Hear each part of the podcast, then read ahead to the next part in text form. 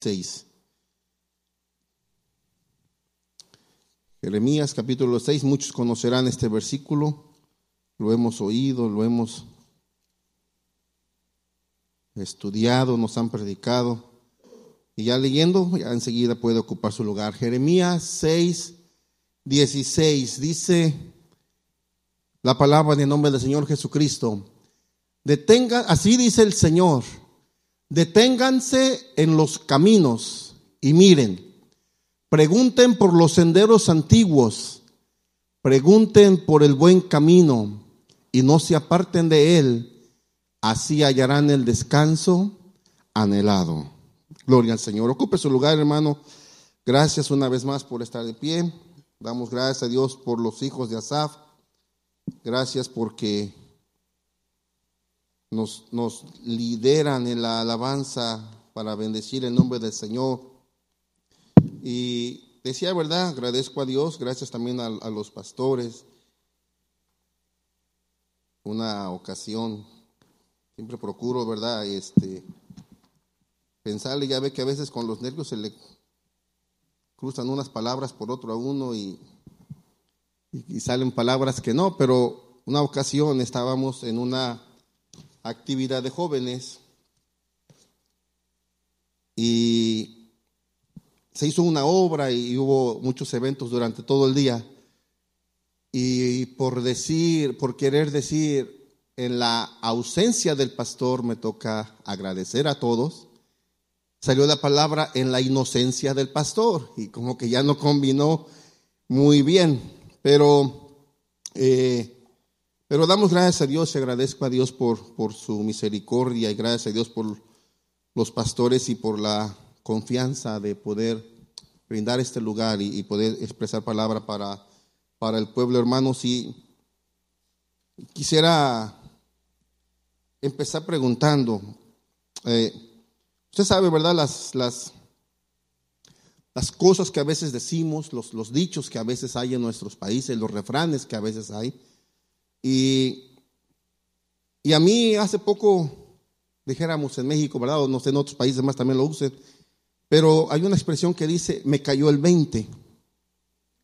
¿Cuántos han dicho esta palabra? Y, y, pensando en ello, de repente escucho, hay estaciones de radio que de repente escucho de México y, hay una sección y dice, ¿por qué decimos? Y, decía ahí, ¿verdad? algunos de México tal vez eh, escucharon por ahí, pero si yo le digo a usted la palabra pecera, ¿en qué piensa? Pescado, ¿verdad? Una vitrina con agua y pescados adentro. Y cuando usted escucha a un mexicano decir ahí viene la pecera, ¿qué se imaginará? El camión. Pero el que no sepa la cultura que ahí viene la pecera, donde vienen los pescados. Resulta que cuando en México empezó el servicio público en la Ciudad de México, eh, tal vez en su país, tal vez le dicen la camioneta, la guagua. En México, en la Ciudad de México y en el país hay muchos nombres. La camioneta, la combi, el microbús, eh, hay unos camiones viejos de los 60, 70, bueno, viejos en el servicio, no de los años, pero eh, unos carros que hacían mucho ruido y el chofer pasaba los topes despacito enfrente y se arrancaba y, los de atrás, pobrecitos, venían brinque y brinque todos los topes y donde que no tienen eh, una, amortiguadores, ¿verdad? Tienen muelles para eh, sostener el peso. Y algunos en, los en las rancherías le llamaban los guajoloteros a esos autobuses. A otros le llamaban el camión de pasajeros. en unas partes de la Ciudad de México le llamaban los chimecos. Y así. Pero a México les, eh, hubo una parte, un tiempo que a las combis y a los, al servicio más pequeño de autobuses le llamaban peceras. No por el olor que había adentro, sino porque en la parada costaba un peso. Usted fuera donde fuera, se subía y pagaba un peso, ese era el costo del pasaje. Y con el tiempo la gente le empezó a llamar las peceras. Ya después viene la devaluación del peso y que les quedó el nombre, muchos de esos, las, peceras, pero ya, ya el precio ya es diferente, ¿verdad?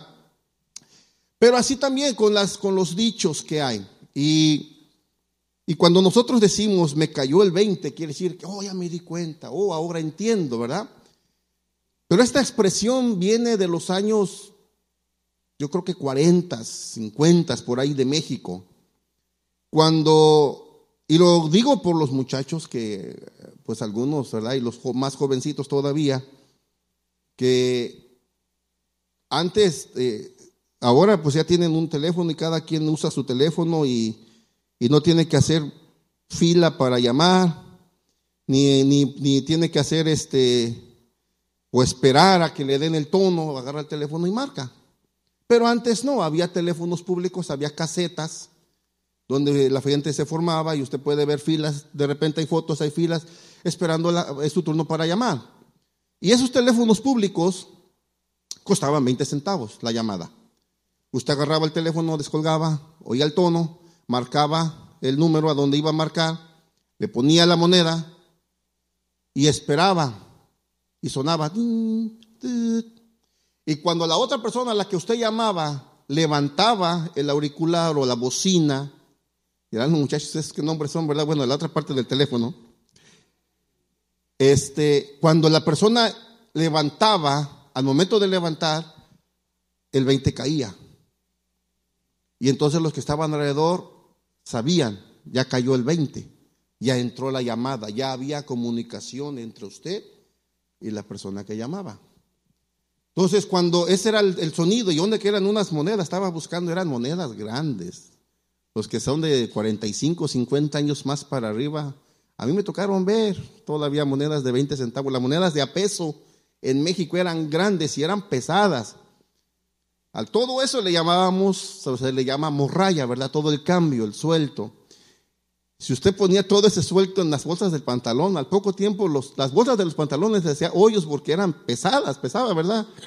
Y, luego las monedas de a 10 eran de varias eh, figuras y, si, y uno de niño las usaba para, para jugar rayuela o jugar cosas así, aventaba las monedas o le aventaba de a cuartas.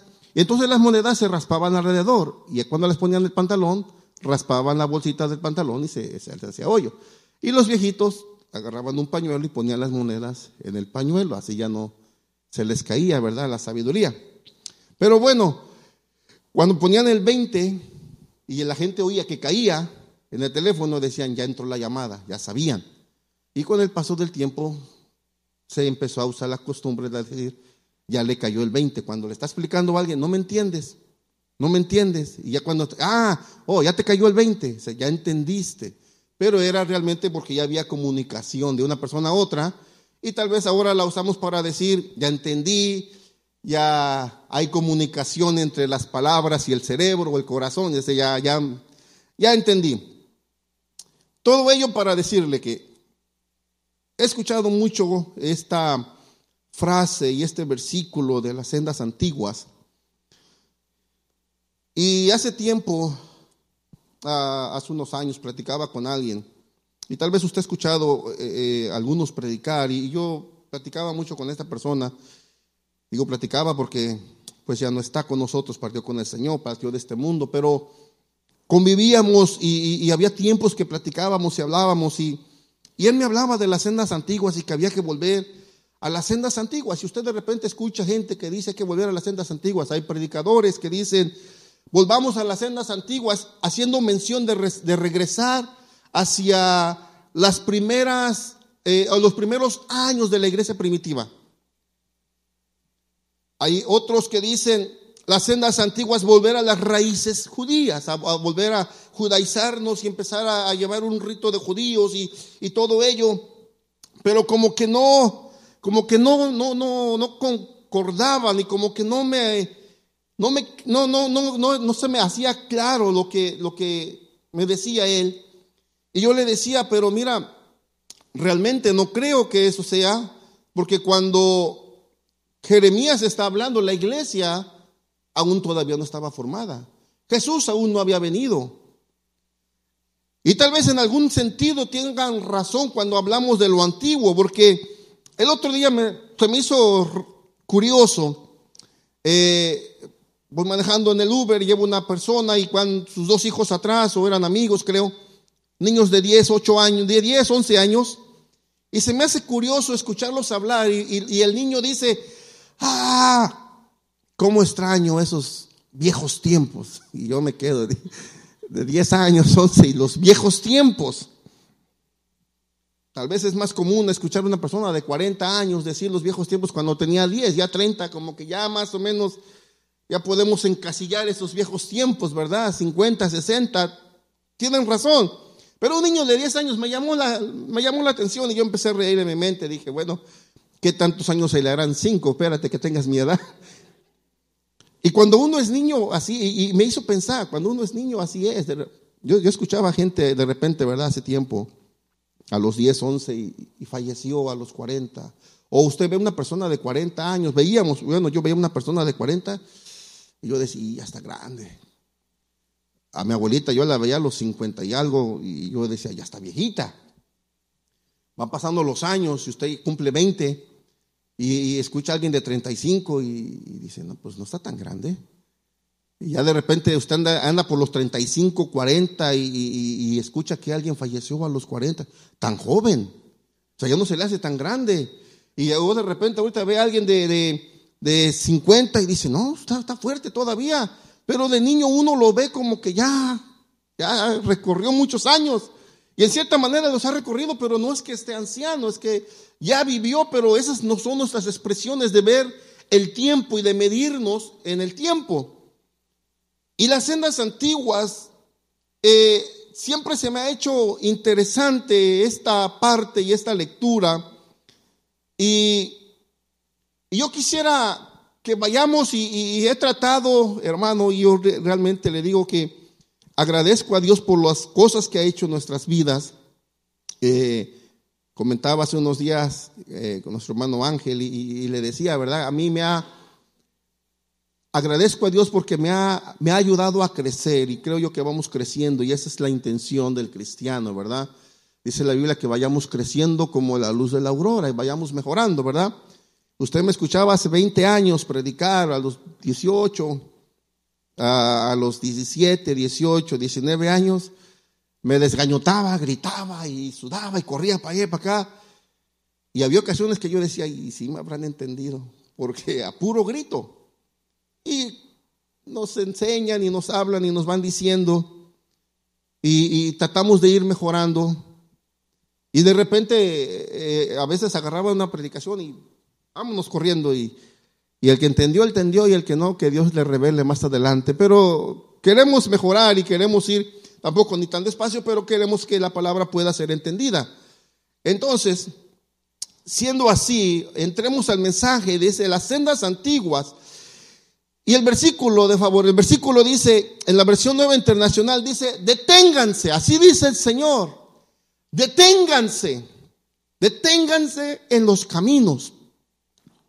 Y para empezar, la palabra, Dios está hablando al pueblo de Israel, le está, eh, después vamos a ver los versículos anteriores, pero hay una serie de acontecimientos que pasaron y de repente el Señor le dice al profeta Jeremías, háblale al pueblo de Israel y dile, deténganse. Y esa palabra para nosotros es una palabra, es una orden, no es una, una, eh, una sugerencia. Y cuando escucho esa palabra, yo de repente en mi mente eh, pensaba y se me venían a la mente recuerdos, por ejemplo, cuando me iba de la casa o había hecho algo mal y mi papá venía detrás de mí y me decía, párate allí.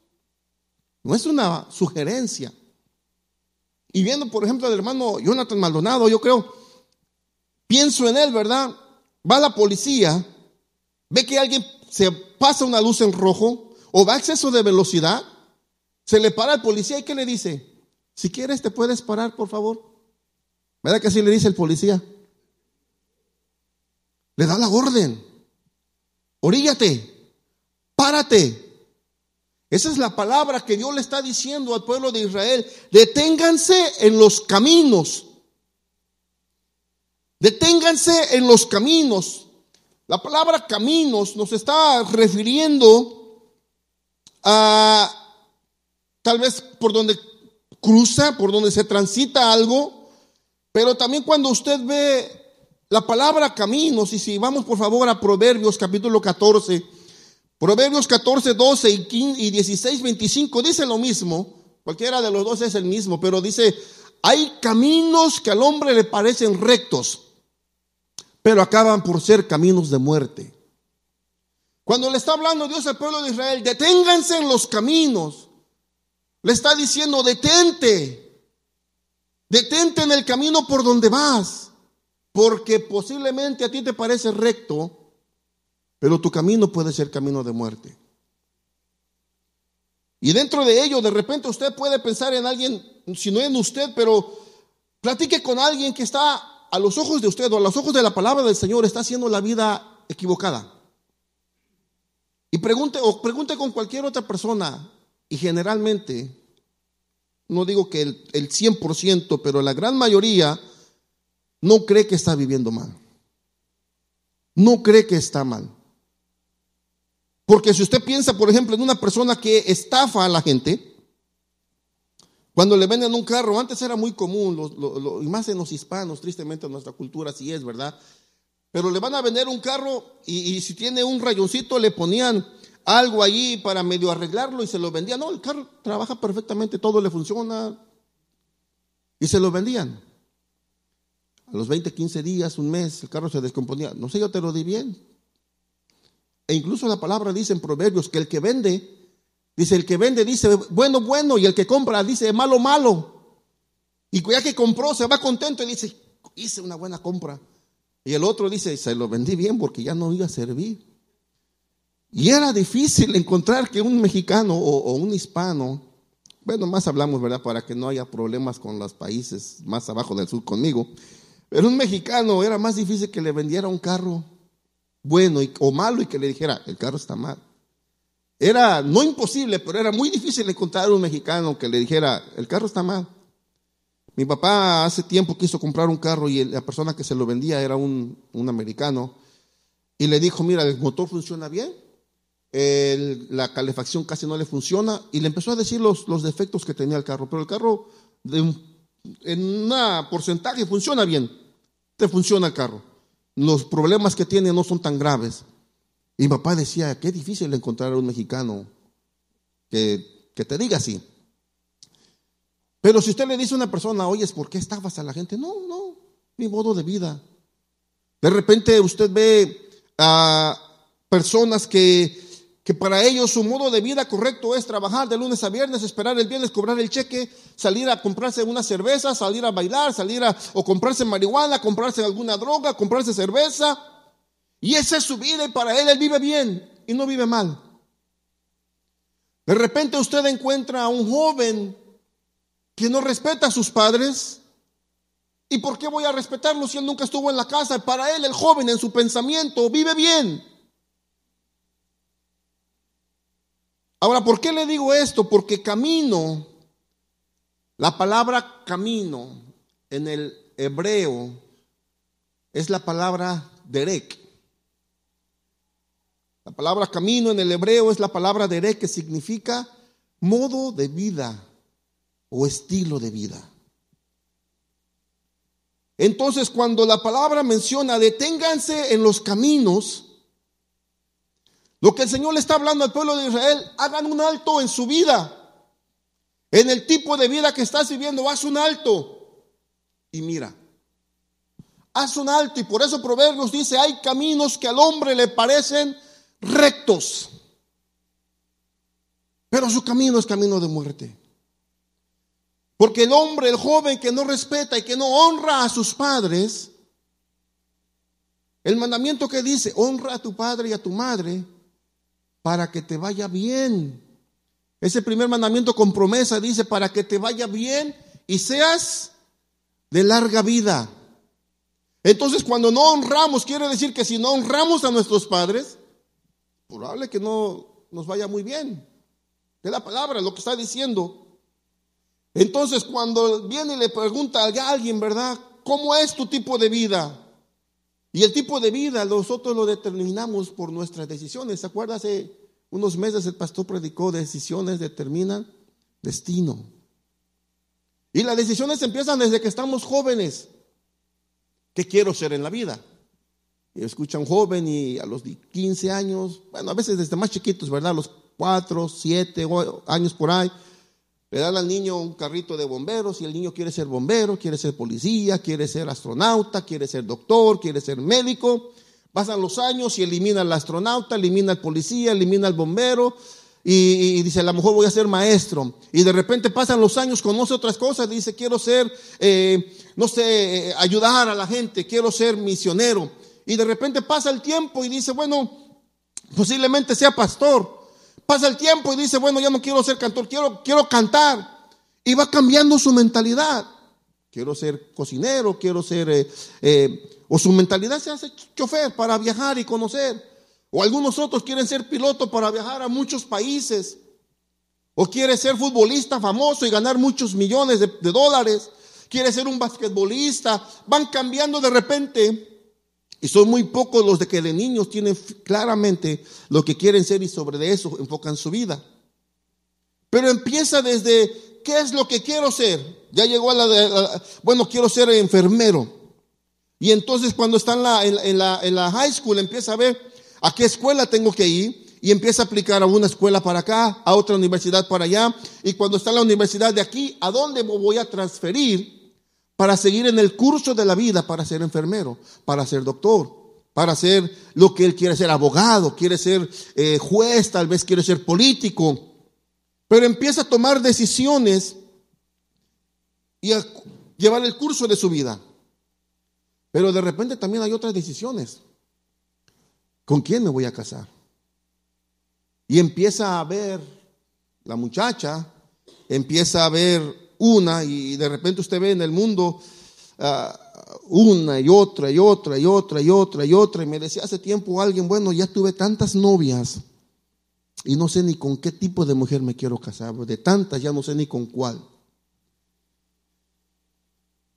Son decisiones que hay que tomar y esas decisiones van determinando nuestro modo y nuestro tipo de vida.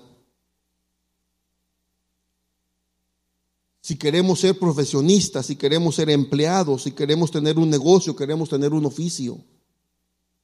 Yo le digo a mis hijos, ¿verdad? Le digo a ellos, si tú quieres ser algo en la vida, enfócate en ello, vete a la universidad, gradúate. No tuvimos nosotros esa oportunidad, pero tú la tienes. Pero de repente usted ve jóvenes que, que ah, la escuela no es para mí, y dejan la escuela. Y, me decía, me decía mi abuelo, me decía mi papá, un lápiz pesa menos que una pala.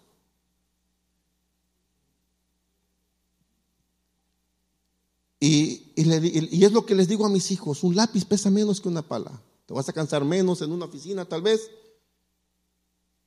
Posible que ganes más, tengas una mejor vida. Porque el peón lleva la peor parte, trabajo más pesado, gana menos, se cansa más. Yo he trabajado muchos años en cocina y usted ve allí el, puesto peor, pudiera decir, para trabajar en cuestión de eh, esfuerzo físico, no el más denigrante, sino el, el de esfuerzo físico, es el lavaplatos.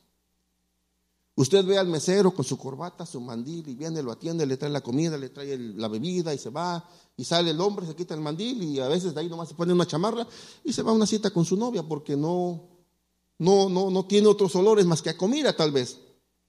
Después viene el que limpia las mesas, el bartender, ese sale bien alegre todos los días porque dos para allá, uno para acá y otro para acá y otro para allá. Y Viene el cocinero, el cocinero, usted los ve de repente, ¿verdad? Yo veía hace, hace dos, tres días, veía un, dibujo y, lo compartí hace años y lo volví a ver eh, hace unos días. ¿Usted conoce aquel, eh, eh, ¿cómo se llama el chef? Ramsey. Usted lo ve en carros de lujo, y, pero métase en el mundo de la cocina. Cuando empiezan a llegar 30, 40 órdenes y, uno quiere su steak de una manera y otro de otra y, este no quiere este y no quiere el otro y ya tiene hacer la receta y se la desbarata la gente porque el cliente cree saber más que el cocinero. Usted ve a la cocina y nada más hay cinco temperaturas, roja, media roja, mediana, Miriam well o bien cocinada. Bueno, quiero mi steak, no lo quiero ni Miriam Ray ni Miriam, a la mitad. No existe. Es Miriam Red, es Red, Miriam Red, Miriam, Miriam Well, well. No lo quiere Miriam Red, pero tampoco lo quiere Miriam, lo quiere a la mitad. No existe. Pues así lo quiere.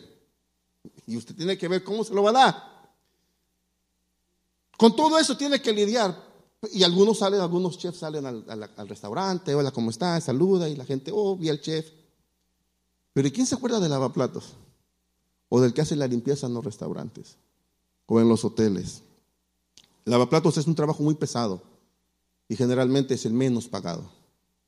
Y el chef gana bien. Y si usted viera a un chef, a un chef que se graduó de la, de la escuela, él llega y dice, mira, esta es la receta. Hace un plato, esta es la presentación y así lo quiero. Voltea su espalda, hay como 30 trastes sucios. Este es el plato y ese lo quiero. Y se va. Pues viene el lavaplatos, tiene que limpiar todo lo que el chef ensució y los demás seguir las recetas del chef. Y el chef se mete en la oficina y los demás trabajando. Trabaja, trabaja poco, pero gana mucho. Y el lavaplatos trabaja mucho, pero gana poco. Por eso le digo, un lápiz pesa más, pesa menos que una pala. Y hay otros que tiran, dejan la escuela y, y se meten a hacer un negocio y les va bien. Bueno, pues ese es su modo de vida. O algunos otros aprenden un oficio y viven bien.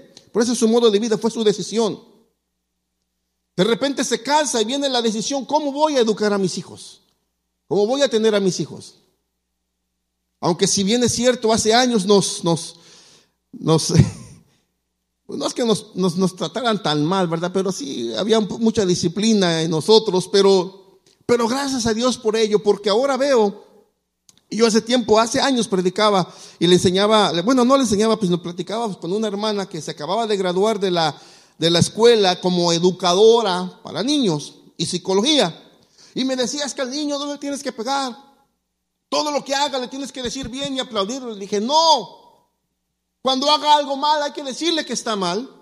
Claro que no lo vamos a insultar ni lo vamos a degradar en su mente, pero tienes que decirle, este no es el correcto, lo tienes que hacer de esta manera y cuando lo haga bien, aplaudirle entonces sí. Pero no aplaudirle todo. Porque cuando decimos aplaudimos todo, no le digas porque lo vas a traumar. Pero si está, si está viendo, por ejemplo, ¿verdad? Empieza a construir algo y le dices, mira, no te quedó bien, no está tan mal, pero te quedó más o menos. Pero mira, si lo haces de esta manera, te puede quedar mejor. El niño entiende que está haciendo algo mal y lo puede corregir. Porque se imagina que a un albañil le empieza a trabajar y va a la pared, empieza chueca y nadie le diga que está chueca. No hay que decirle porque de niño le decían que hacía las cosas mal y se puede traumar. Y ese hombre va a hacer, el albañil va a hacer las cosas mal, ¿cómo va a quedar el edificio? Por cierto, ¿ya vio qué bonita está pintada la iglesia, hermanos? Si a los que vinieron a trabajar no les hubiesen enseñado que había cosas que se hacían mal y que había que hacerlas bien, ¿cómo hubiera quedado la iglesia? Pero hubo alguien que le dijo, hey, así no va, va de esta manera. Y aprendieron a hacerlo.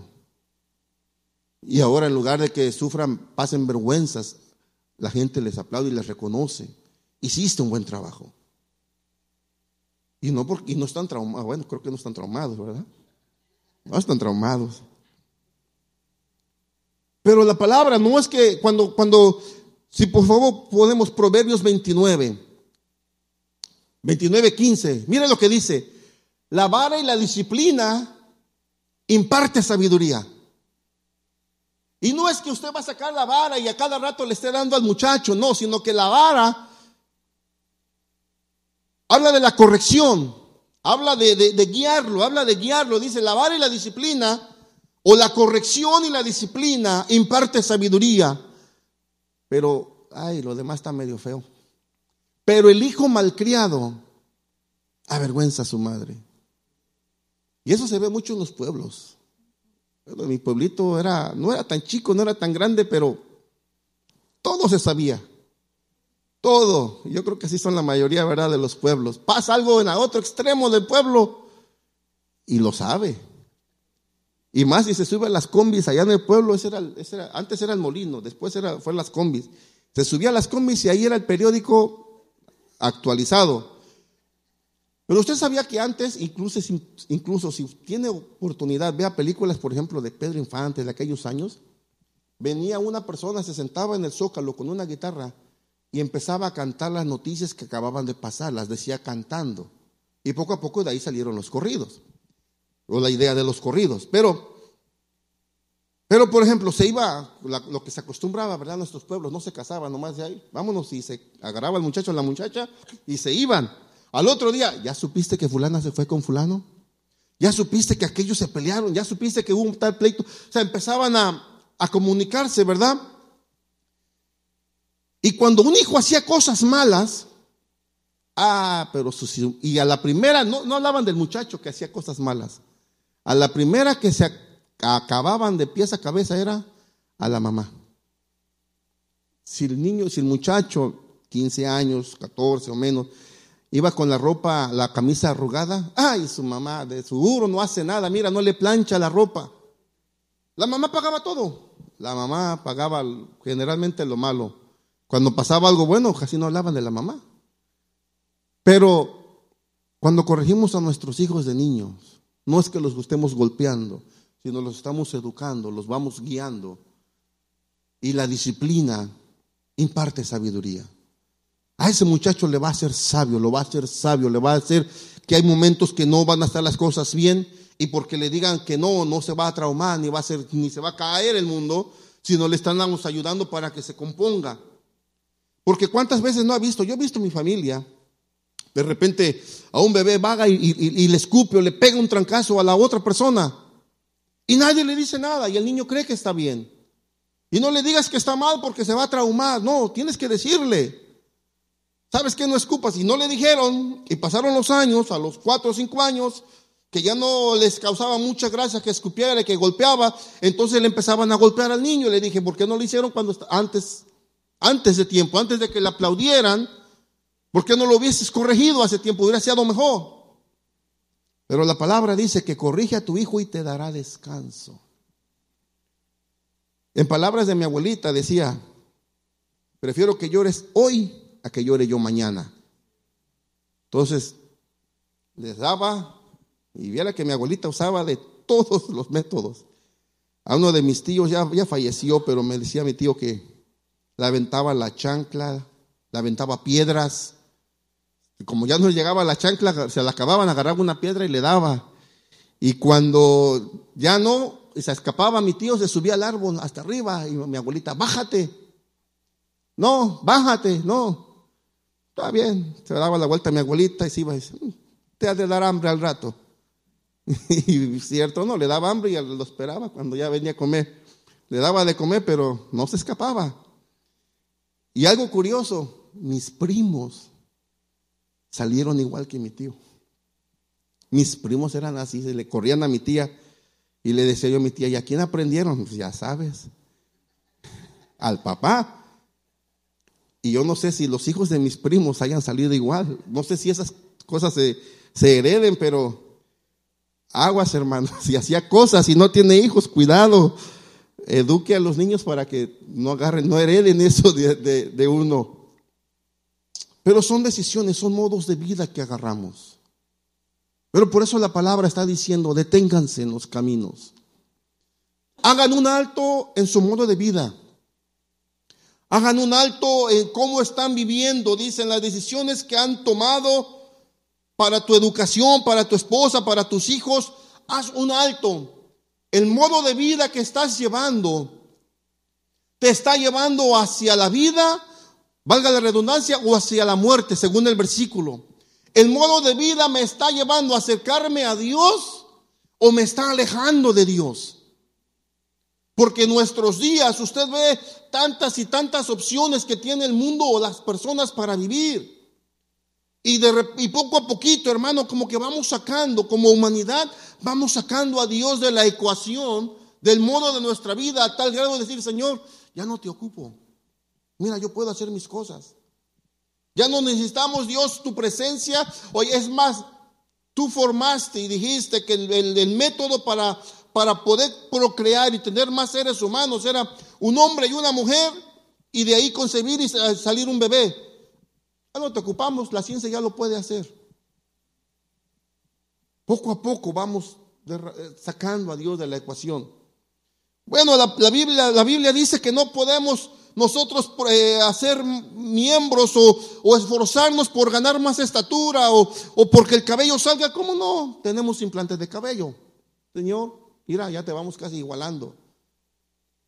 Entonces, cosas que poco a poco a lo mejor no lo usan con la expresión tal, pero en su mente la finalidad es, ya no te ocupamos. Ya podemos hacer las cosas por nuestro medio. Entonces, nuestro modo de vida nos está llevando hacia Dios o nos está llevando a sacar a Dios de la ecuación para decirle, ya no te necesitamos. Ya no te necesitamos. Por eso, cuando está hablando, hagan un alto en los caminos. Hagan un alto, deténganse. Deténganse en el modo de vida que llevan. ¿Cuál era el modo de vida que llevaban? Si por favor ponemos Jeremías 6, 13 y el 15. A lo mejor muchos van a ver que hay alguna similitud con algunas personas en nuestra vida. Jeremías 6, 13 y 15. Gracias, gracias al Señor, gracias. Lo leo acá. Ahí está, perdón, gracias. Desde el más pequeño, y esto es para resumir lo que estaba hablando desde, desde los primeros versículos, pero mire, Dice, desde el más pequeño hasta el más grande, todos codician ganancias injustas. Desde el profeta hasta el sacerdote, todos practican el engaño. Y el, curan por encima la herida de mi pueblo y les desean paz, paz, cuando en realidad no hay paz. ¿Acaso se ha avergonzado de la abominación que han cometido? Es una pregunta, dice el Señor. ¿Han tenido vergüenza por lo que han hecho? Y él contesta y dice, no, no se han avergonzado de nada, ni saben siquiera lo que es la vergüenza, oiga nomás. Por eso caerán con los que caigan, cuando los castigue serán derribados.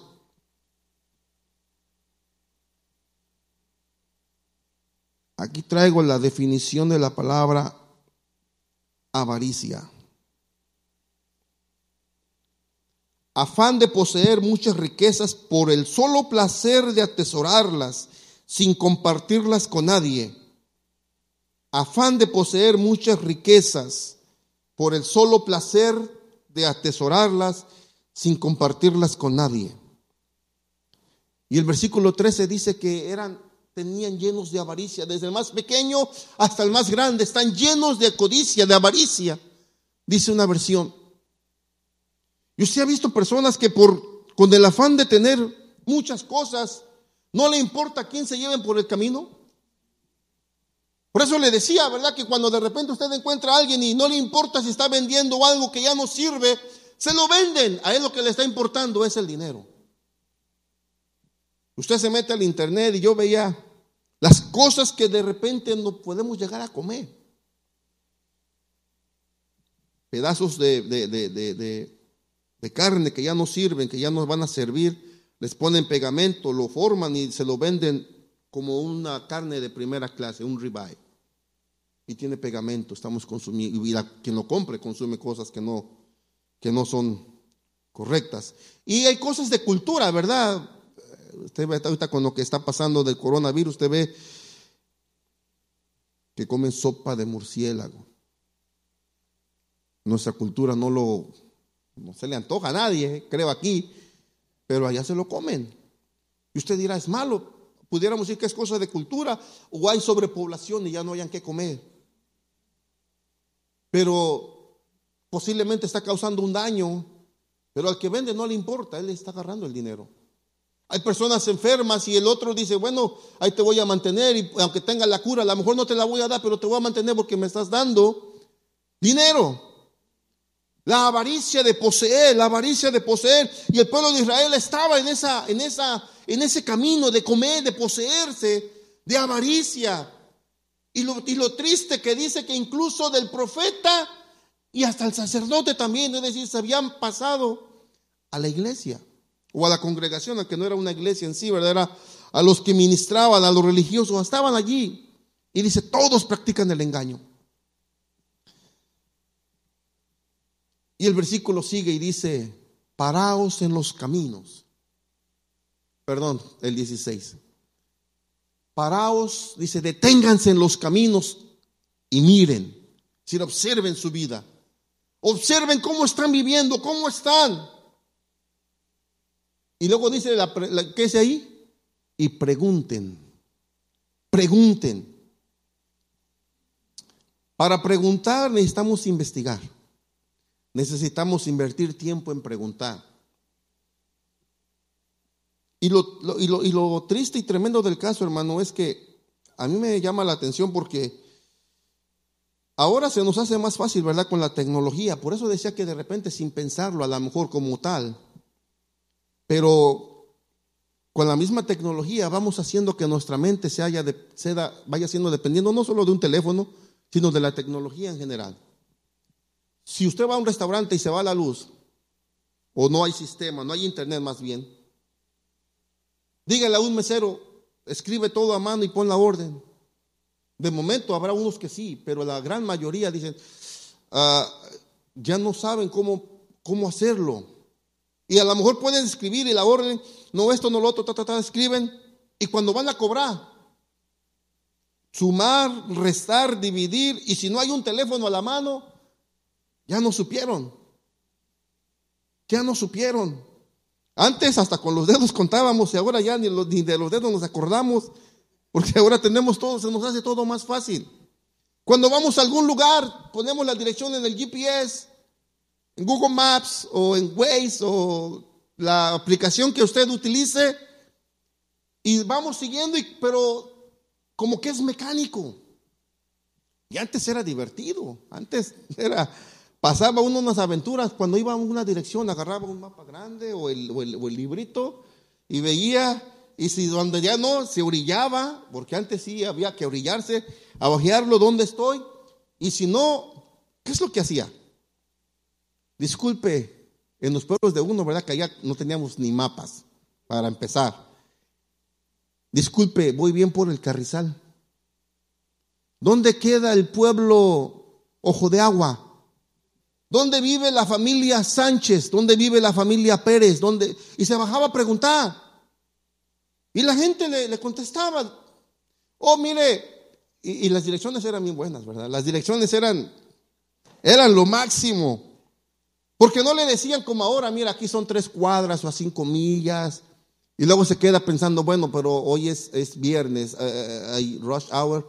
Entonces, este, no son 10 minutos, te vas a hacer 25 minutos a 30 y, y de allí vas a doblar a la derecha. Antes no, antes le decían, se va todo derecho, donde pasa el potrero, de ahí le da vuelta para la derecha, sube para arriba, y cuando llegue allá va a encontrar un árbol, un guayabo, ahí en delantito. Esas eran nuestras señas. ¿Y qué si al ranchero se le ocurrió ese día cortar el guayabo? Se pasó derecho. Pero, ¿qué es lo que estoy diciendo? Que tomaba tiempo para preguntar. Y el Señor le está diciendo, tómate tiempo para preguntar cómo está la vida. ¿Cómo vamos en el estilo de vida que estamos viviendo?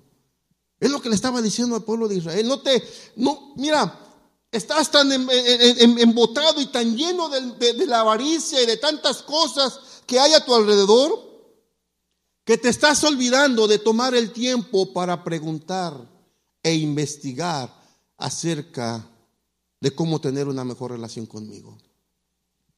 Lo que el pueblo estaba haciendo estaba sacando a Dios. Y lo vamos a ver más adelante. Hay unos versículos que le dicen, Señor, no te necesitamos. Pero aquí está la palabra, no la queremos. Así literalmente se la dijeron. Había que preguntar, hay que preguntar, dice, por las sendas antiguas. Es lo que dice el versículo. La palabra senda, déjeme se la digo porque y si me hace, sí la, la tengo, que es cómo se pronuncia, no sé si se la diga bien.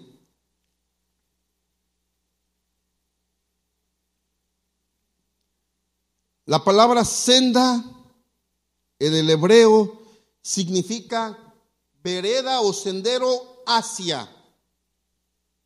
Vereda o sendero hacia. Y usted cuando dice senda o vereda, se acuerda de los pueblitos, ¿verdad? Los que vivieron y crecieron y crecimos en los pueblitos.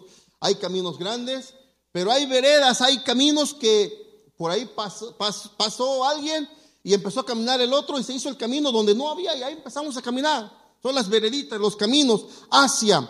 Mira, te vas por esta vereda hacia el ojo de agua, te vas por esta vereda y llegas al pueblo.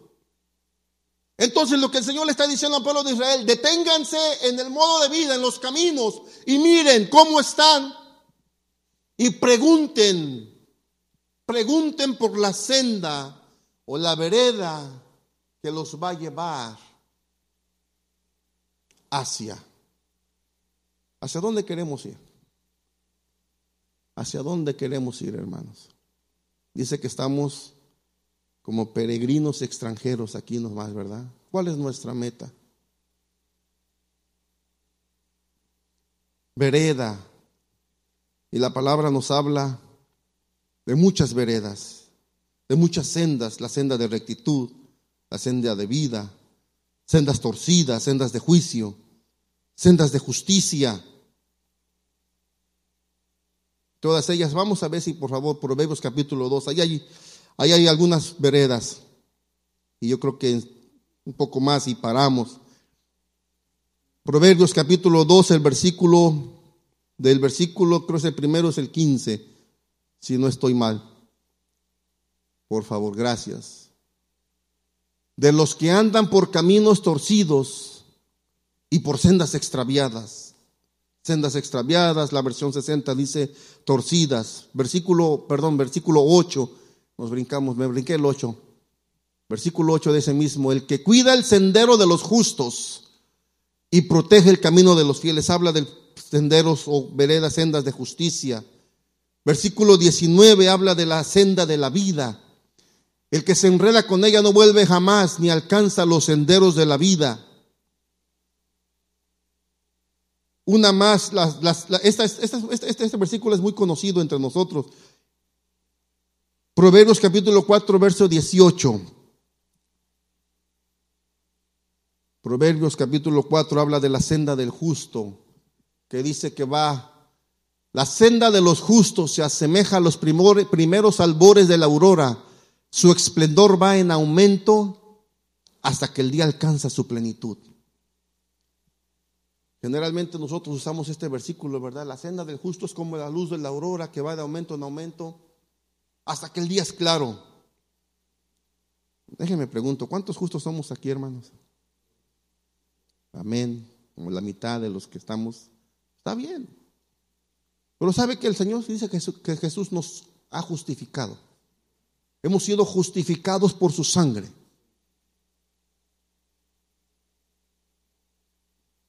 ¿Cuántos permanecemos justos después de que nos justificó? ¿Cuántos hemos dejado de engañar? ¿Cuántos hemos dejado de hacer trampa? De hacer balanza justa o balanza o pesa equivocada. ¿Recuerda que iba antes a comprar un kilo de frijol o una sardina de frijol? Y usted quería que la sardina le hicieran el copetito y aquel, en lugar de hacerle así, le ponía la mano al revés o le sumía la mano para que no fuera parejita, para que le quitara. En lugar de darle una libra, le quitaban un poquito. Bueno, en México era un kilo, ¿verdad? Le daban 950 gramos. ¿Alguien me ve? ¿De qué me está hablando? Bueno, déjeme le digo. Y espero que las hermanas no me, no me, no, me agarren al ratito ahí a, Parecido, no es, no, es, no es lugar, pero parecido. Cuando a una mujer le dicen, ¿cuántos años tienes? Tiene 45, tengo 40. Yo entiendo que el eh, poquito de la vanidad ah, está bien, ¿verdad? Pero cuando ya se hace como una, es, es algo parecido. Es decir, va y se presenta a trabajar. Vengo a trabajar, ¿en qué sabes? Este, no, yo sé hacer por ejemplo, para, para una pared, ¿verdad? ¿Qué se ocupa? Poner el drywall, se ocupa poner los, los, los, postes que van, ¿verdad? De cada 20, 20 pulgadas, no sé cómo le llaman, ¿verdad? Pero hacer el, el esqueleto, por decirlo así, digo yo. No, yo sé poner el drywall, sé, sé pintar, sé pues, hacer esto, sé hacer el otro. Y a lo mejor ni sabe, pero quiere agarrar un trabajo. Y, y a lo mejor la persona es inteligente, ¿verdad?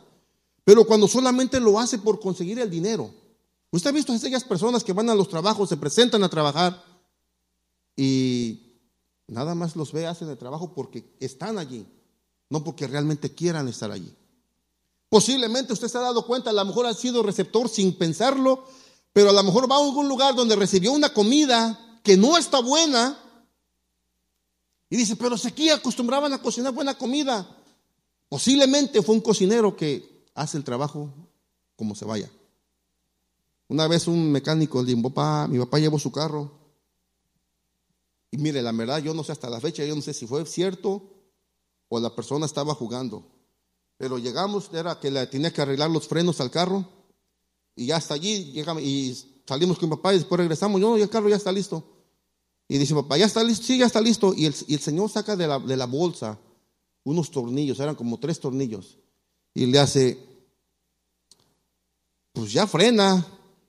Pero me sobraron tres tornillos, dice, ya le busqué y no sé dónde van. Pero ya, ya, fui a, ya fui a dar la vuelta, ya frena el carro. Y mi papá no se quería subir al carro porque dijo, ¿qué tal si no sirven los frenos? Por eso le digo, yo no sé si estaba jugando, pero el Señor no se, no se rió. Y, y, así, bien serio, pues ahí estaban. Llegamos a la casa, le metimos el gato, levantamos el carro, sacamos la llanta y revisamos los frenos para ver si en algún lado le faltaban algún tornillo, porque realmente estábamos preocupados. Y era un cristiano. Pero usted ha ido con un mecánico, hermano, que, que de repente usted pagó por el cambio del aceite. Le pagó porque le hayan arreglado el carburador, perdón, el radiador y que le hayan cambiado el termostato del radiador y le tiraron el agua y usted va confiado y le revisaron los frenos porque va a un viaje y de repente llega a su carro y se asoma y se ve que debajo está liqueando aceite y abre el radiador y ve que el radiador tiene no solo no tiene agua, sino tiene agua con aceite. ¿Usted cree que ese mecánico fue justo? ¿Cree que ese mecánico está en la senda de la justicia? Si ya fue justificado, y todavía sigue haciendo esas cosas. A mí me pasó. Íbamos a ir a Las Vegas, llevamos el carro, lo arreglaron y, bueno, también íbamos, ¿a dónde íbamos también, verdad? y salgo al garage y cuando veo, ¿tiene aceite abajo? ¿Qué pasó? Y, y, me entró la duda y me meto debajo, el filtro se estaba a punto de caer. Y si no me fijo, nos quedamos a medio camino sin aceite y sin carro. Y, estoy tratando de, arreglarlo allí y no sé qué me da por revisar el radiador. Y en lugar de agua estaba mezclado con, tenía agua, pero estaba mezclado con aceite. Tuve que tirarle el agua, lavar el radiador, comprar. Y ahí están mis hijos, no testigos de Jehová, pero están de testigos, porque ellos fueron conmigo a la tienda a comprar los aparatos. Y le estoy llamando, disculpe, ¿qué utilizó para cambiar el agua? No, no se la cambié.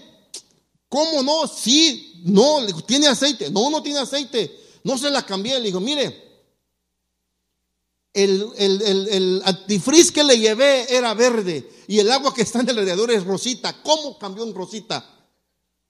Oh, sí, sí, sí, sí, sí, sí, ya me acordé. Sí, se la cambié, pero no, usé un... Y empezó y le dije, mire, en estos Cinco minutos que llevamos, ya lleva tres mentiras, ya no sé ni qué creerle. Ah, pues si quieres, y se ofendió. Olvídelo ya, tráemelo, el de uno ya lo arreglé, ya lo arreglé. El que sabe, más o menos ha cambiado el aceite, ¿verdad? El aceite cuando lo cambian se aprieta al tope de la mano, ¿verdad? Y se aprieta después, porque después hay que usar un cinturón para aflojarlo. Y me dijo, no, yo se lo cambié, dice, hasta le di tres vueltas bien duras con el cinturón. Le digo, oiga, pero ¿qué no es nada más con la mano? Oh, sí, sí, sí, se lo apreté con la mano. Por fin. Fue justificado, pero tal vez sus hechos ya no eran justos. Pero estamos hablando de mantenernos en la senda de la justicia y con esto termino. Y si bien el domingo terminamos, ¿cuáles son las sendas antiguas? Pero la senda del justo, dice la Biblia, hemos sido justificados. Quiero, quiero terminar con esto para que se vaya con un buen sabor de boca y con una bendición en su vida. Romanos capítulo 5, versículo 1. Romanos capítulo 5, versículo 1. En consecuencia, ya que hemos sido justificados mediante la fe, tenemos paz para con Dios por medio de nuestro Señor Jesucristo. Hemos sido justificados mediante la fe y tenemos paz para con Dios. El versículo 9, por favor. Tenemos paz para con Dios por medio de Jesucristo. Y dice, y ahora que hemos sido justificados por su sangre, con cuánta más razón por medio de él seremos salvados del castigo de Dios. Romanos 3:24, por favor, dice, cuánto aquí vamos a ver cuánto nos costó la ser justificados, cuánto nos ha costado a nosotros. ¿Cuánto le costó a usted, hermano, ser justificado? ¿Qué dice ahí? Pero por su gracia son justificados. Diga, soy justificado. Soy justificado gratuitamente mediante la redención que Cristo Jesús efectuó. Hemos sido justificados, pero por eso la palabra dice, la senda del justo es como la aurora que va en aumento en aumento. Es que nosotros hemos sido justificados y nuestra mentalidad empieza a cambiar para ya no engañar a las personas, para ya no estafar a las personas, para ser honrado, pero no solamente con las personas, sino con Dios. Claro que en nuestro, nuestro transcurrir de los días, de repente vamos a poder a fallar, porque somos humanos. Pero el Señor proveyó algo. Primera de Juan, capítulo 1, versículo 7. Primera de Juan capítulo 1, 7 dice, pero si vivimos en qué? En la luz. Así como Él está en luz, tenemos comunión unos con otros y la sangre de su Hijo Jesucristo nos limpia de todo pecado. La sangre de Jesucristo, su Hijo, nos limpia de todo pecado. Y para terminar, y ya la otra parte, si Dios permite, seguimos para ver cuáles son las sendas antiguas. ¿Cuáles son esas sendas antiguas que estaba hablando el Señor les habla y dice, deténganse, hagan un alto en su modo de vida. ¿Cómo está su modo de vida? Miren, pregunten, pregunten, pregunten por ahí cuáles son las sendas. Pregunten si han sido justificados. Apártate de la avaricia, apártate del engaño, apártate de aquellas cosas, de esos caminos que has decidido tomar en tu vida. Y pregunta, el camino de vida que estoy, el camino, perdón, que he decidido seguir, ¿me lleva a la vida? ¿O a dónde me lleva según Proverbios? ¿A dónde me lleva el camino? Y deje cierro y ahora sí. Porque nos queremos acercar al Señor, ¿verdad? Esa es nuestra intención. Esa es nuestra intención. Acercarnos al corazón de Dios. Si usted viene el domingo, vemos el libro de Levíticos un poco. ¿De qué nos habla el libro de Levíticos? que nos habla la vida de, Abraham, de Moisés, de Josué. ¿De qué nos habla ellos? ¿Qué es lo que le estaba tratando de decir el pueblo, eh, a través de Jeremías al pueblo? Para que hicieran un alto en su vida, que si estaban viviendo mal. Estaban viviendo mal porque incluso ellos dicen, no queremos. Es más, no queremos ni oír a los profetas, no queremos oír a los que nos advierten. ¿No les suena algo parecido a nuestros días? Que la gente ya no quiere escuchar de Dios. No quieren escuchar la palabra del Señor y dicen cualquier cosa menos Dios. Les habla de, es más, ya no le pueden decir si está viviendo mal o si es una enfermedad. El modo de vida que está llevando con la relación que tiene en su, en su, en su vida amorosa. Le están prohibiendo decir a la iglesia que lo diga.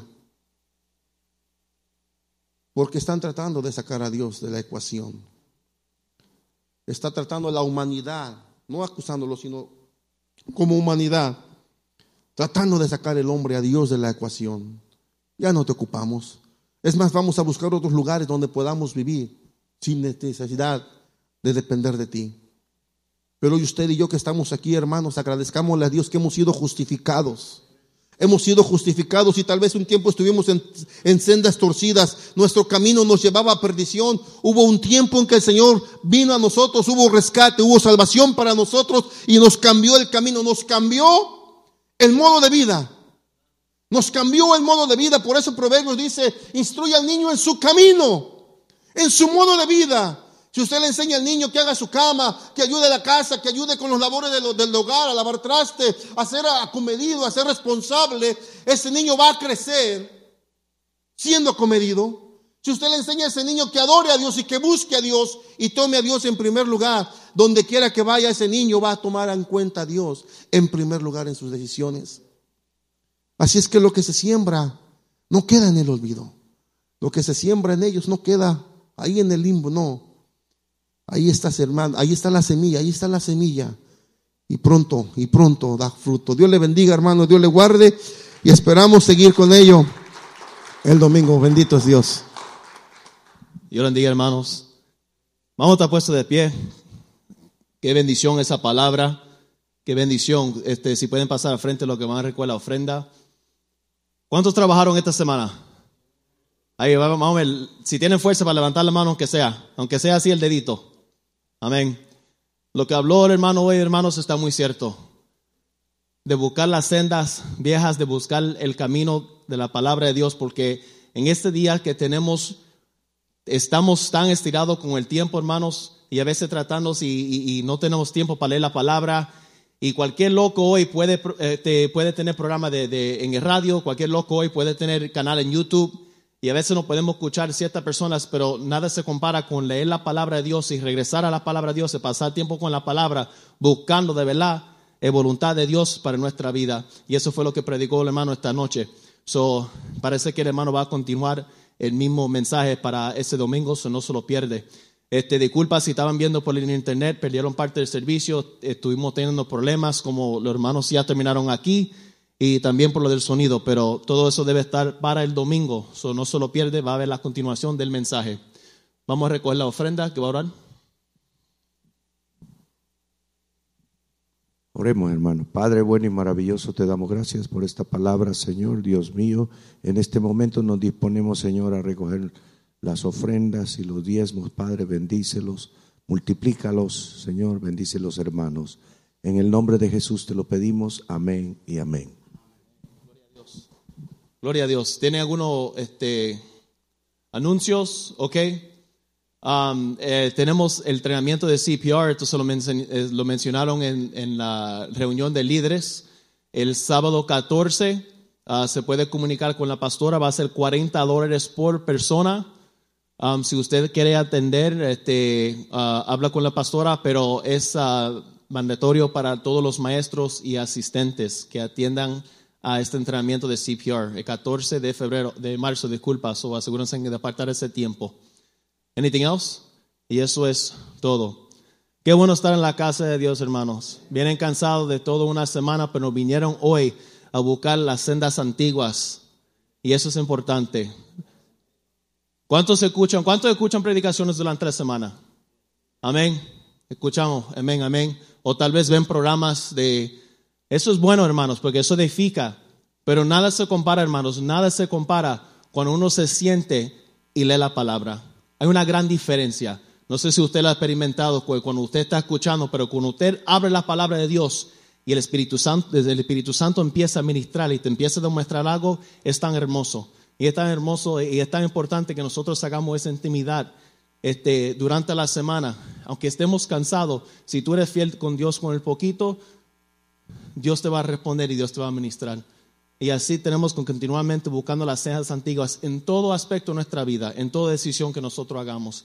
Y eso fue lo que se predicó esta noche. Y ustedes son un pueblo bendito, ustedes son un pueblo que ama al Señor, que han venido aquí el viernes, se puede un día cansado de trabajo de toda la semana para buscar esas sendas antiguas. Y mandamos saludos a nuestros pastores, este, que Dios los bendiga y este, gracias por la confianza que disfrutan y que Dios lo guarde. Vamos a orar, hermanos, para despedirnos. Padre, en nombre de Jesús, te damos la gracia la honra a ti, Señor.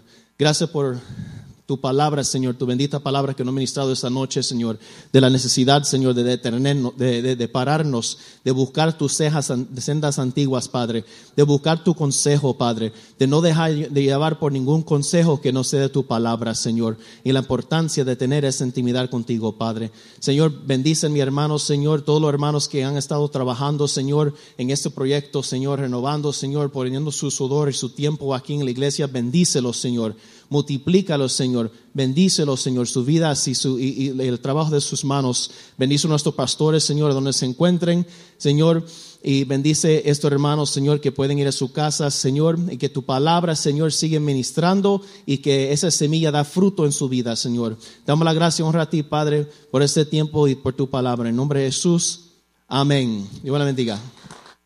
Te doy gracias, mi Señor, por brindarme tu perdón. Me has llenado de alegría y tú me diste salvación. Te doy gracias, mi Señor, por brindarme tu perdón. Me has llenado de alegría y tú me diste salvación.